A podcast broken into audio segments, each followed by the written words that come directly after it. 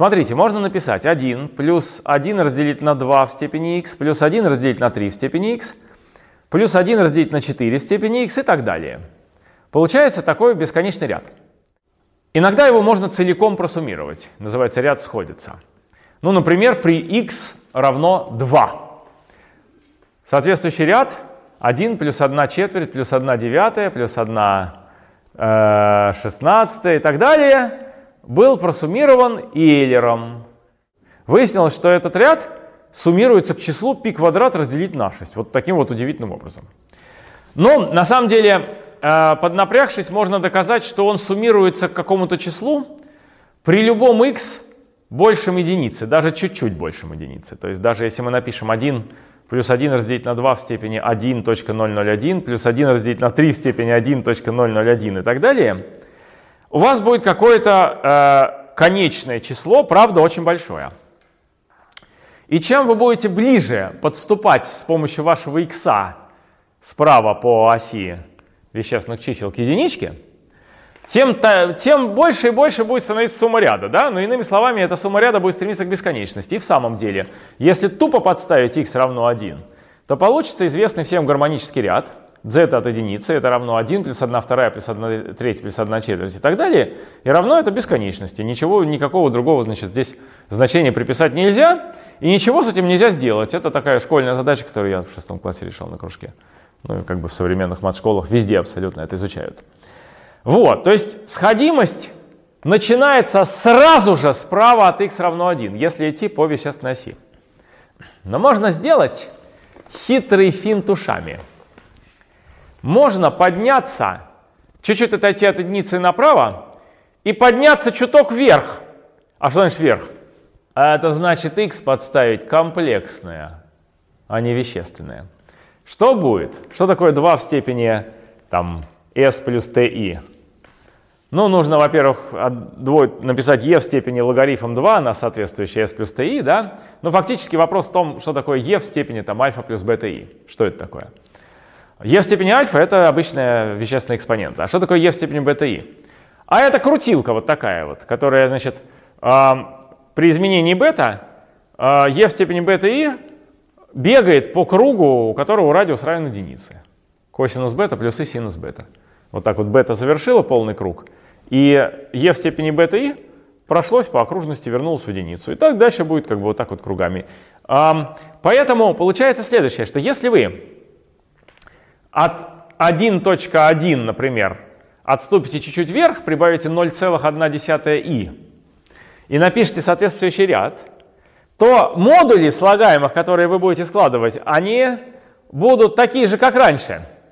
Но они теперь идут в разнобой, как векторы, в разные стороны торчат, потому что e домножается на вот эту вот крутящуюся составляющую, меняя направление векторов. И в результате окажется, что если вы теперь, поднявшись над, даже очень мало поднявшись над единицей, там на 0,1 и, устремите к пределу в точку 1 плюс 0,1 и, у вас предел будет существовать. Это как, ну, как бы как знакопеременный ряд, только немножко обобщение этого знака переменного ряда. То есть вы можете продолжить этот ряд как функцию в точку 1 плюс 0,1и. А теперь вы можете, обойдя точку единицы, обратно вернуться на этот самый. То есть вот так вот вы обошли вот эту опасную точку и вернулись обратно на вещественную ось, да?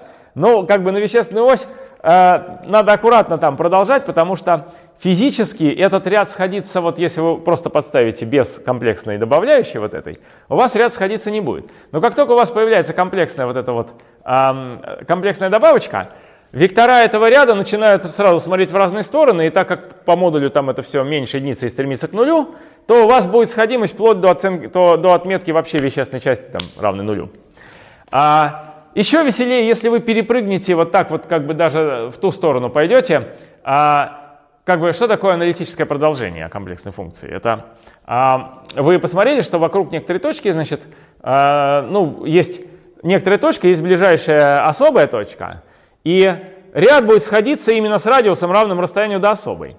Но если вы эту особую будете аккуратно вот так по кругу обходить, вы можете переписывать в новых точках ряд, соответственно, ну вот базируясь в новом месте. То есть там у вас был 1 плюс x плюс x квадрат и так далее, а, с центром в нуле, а теперь будет 1 плюс x минус там альфа плюс э, значит, x минус альфа в квадрат на какой-то коэффициент на 2 факториал, ну, ну понятно, и так далее. То есть у вас будет другая форма в виде другого сходящегося ряда вокруг новой точки. И на комплексной плоскости можно обходить таким образом полюса, продолжая ее как бы туда совсем. И э, вот, собственно, в этом смысле зета-функция Римана может быть продолжена Э, сильно более широкую область, чем э, она определена на вещественной прямой от единицы до бесконечности, не, не беря единицу. А так она может быть продолжена туда, и в том числе может быть поставлен вопрос, в каких точках она равна нулю. Ну и как бы то, что видим сейчас, что все нули попадают на ось 1 вторая плюс SI. То есть вот, вот эти вот векторы друг друга полностью э, обнуляют, да, полностью Эм, э, нейтрализует именно в отдельных точках, находящихся на вертикальной оси, проходящей через вещественную часть равную 1 второй. Но это не доказано, что все они там. И, ну, в смысле, все нули, которые находятся вот в этой полосе между 0 и 1, вот утверждение гипотезы Римана, что все нули, находящиеся в полосе между 0 и 1 строго, вот эта вертикальная полосе на комплексной плоскости, они все на эту прямую попадают. Это не доказано и не опровергнуто. Это самая великая проблема математики. Почему она такая важная? А потому что можно переписать эту функцию иначе. Можно написать 1 а, делить на 1 а, минус 1 делить на p в степени s для любого простого числа. И это что такое? Это 1 плюс 1 на p в s плюс 1 на p в 2s плюс 1 на p в 3s и так далее. И такой бесконечный ряд, очевидно, сходящийся.